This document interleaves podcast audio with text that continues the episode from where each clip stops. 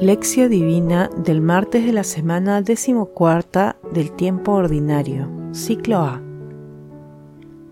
La cosecha es abundante, pero los trabajadores son pocos. Rueguen, pues, al dueño de la cosecha que mande trabajadores para la cosecha. Mateo 9, versículos del 37 al 38.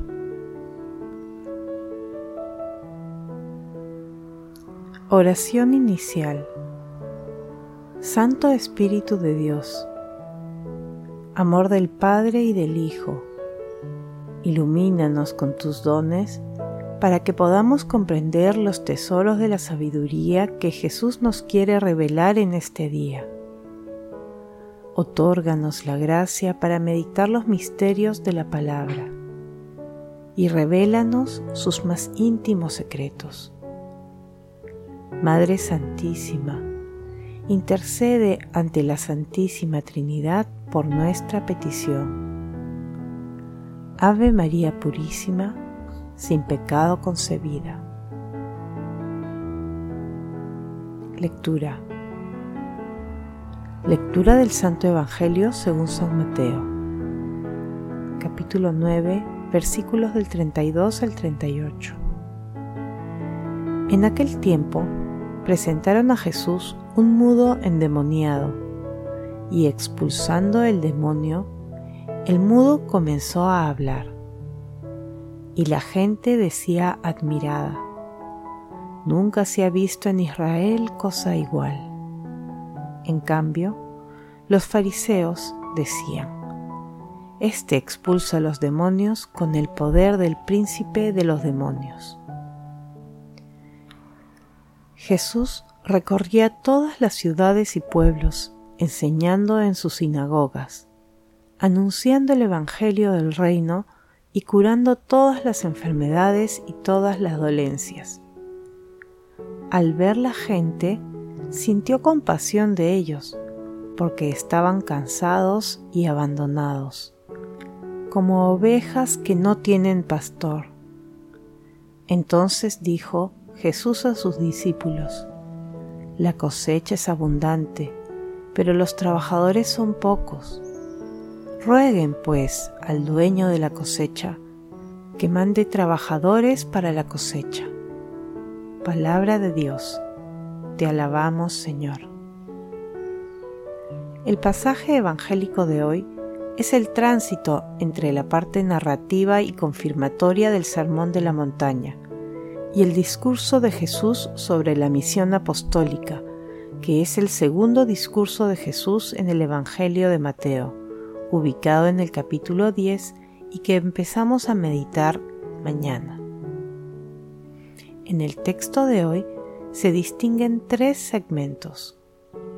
El primero narra brevemente el exorcismo de un mudo.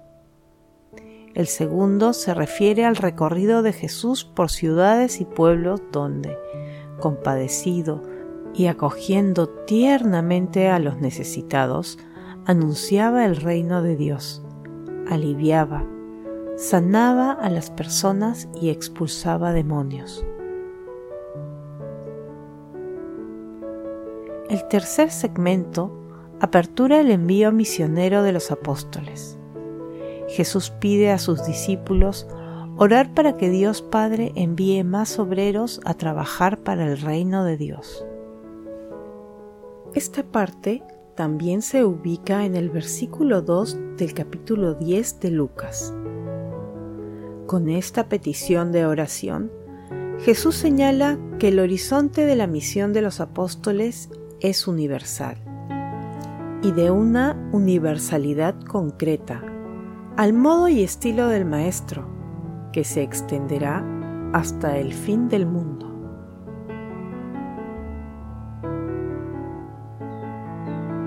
Meditación Queridos hermanos, ¿cuál es el mensaje que Jesús nos transmite el día de hoy a través de su palabra? Nuestro Señor Jesucristo vino al mundo a ser nuestro pastor la gente acudía a Jesús y Él siempre iba a su encuentro, porque Él es y será siempre el mismísimo amor. Su misericordia es más grande que nuestra miseria y la del mundo entero. Nuestro Señor Jesucristo jamás rechaza a un corazón arrepentido. El resplandor de su misericordia alivia, sana, libera, resucita y renueva las esperanzas de los pobres de espíritu.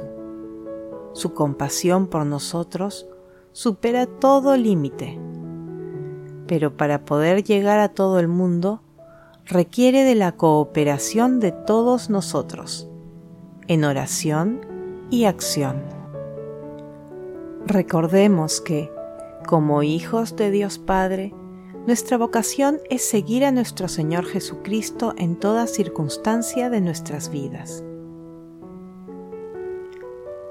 Hermanos, respondamos desde lo profundo de nuestros corazones. ¿Creemos firmemente en el amor y la misericordia de nuestro Señor Jesucristo? ¿Nos acercamos confiadamente a la misericordia de Dios?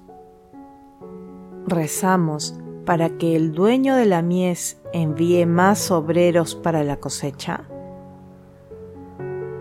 Que las respuestas a estas preguntas nos ayuden a seguir el ejemplo de nuestro Señor Jesucristo.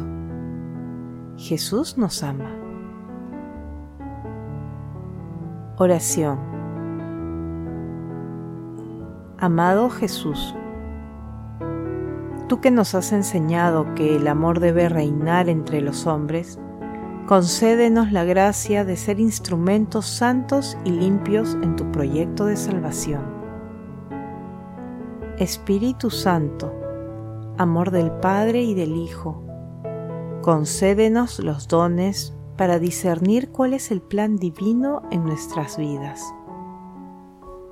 Padre amado y eterno, Envía trabajadores a tu mies, que es mucha y pocos son los obreros. Te lo suplicamos en el dulcísimo nombre de tu amado Hijo Jesucristo. Santísima Trinidad, santifica a los sacerdotes y consagrados, para que nunca se aparten de tu presencia, y sean santos e irreprochables por el amor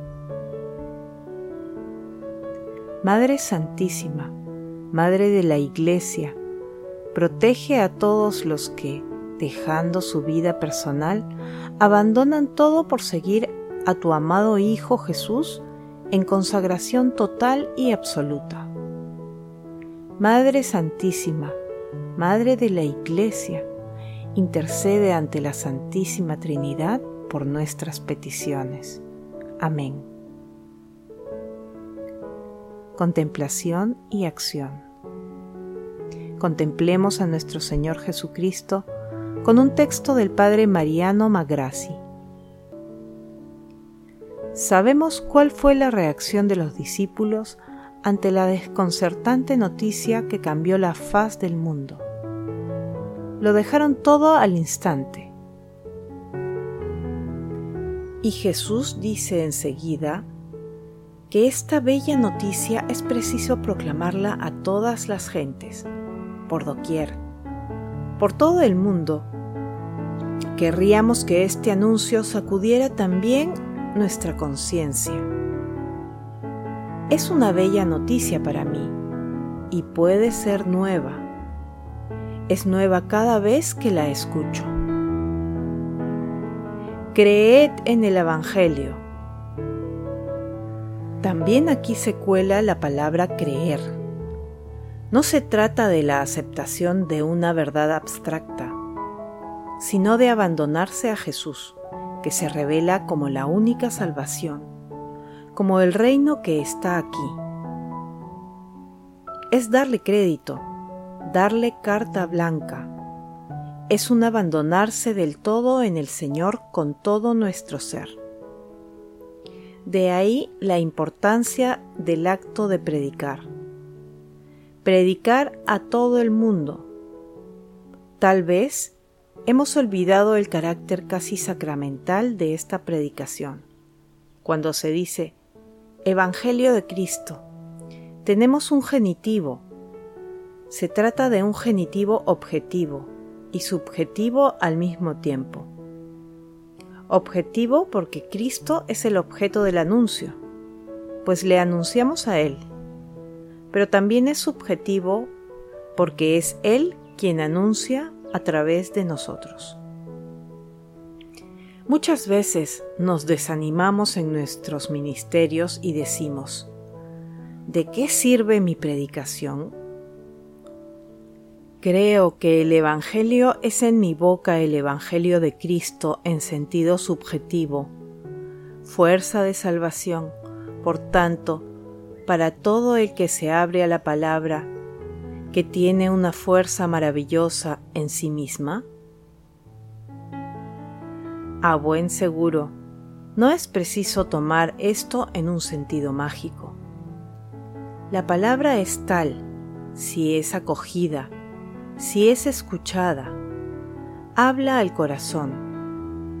Quiere un corazón que escuche.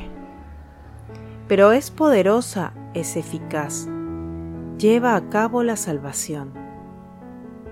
Y para nosotros es siempre un comienzo.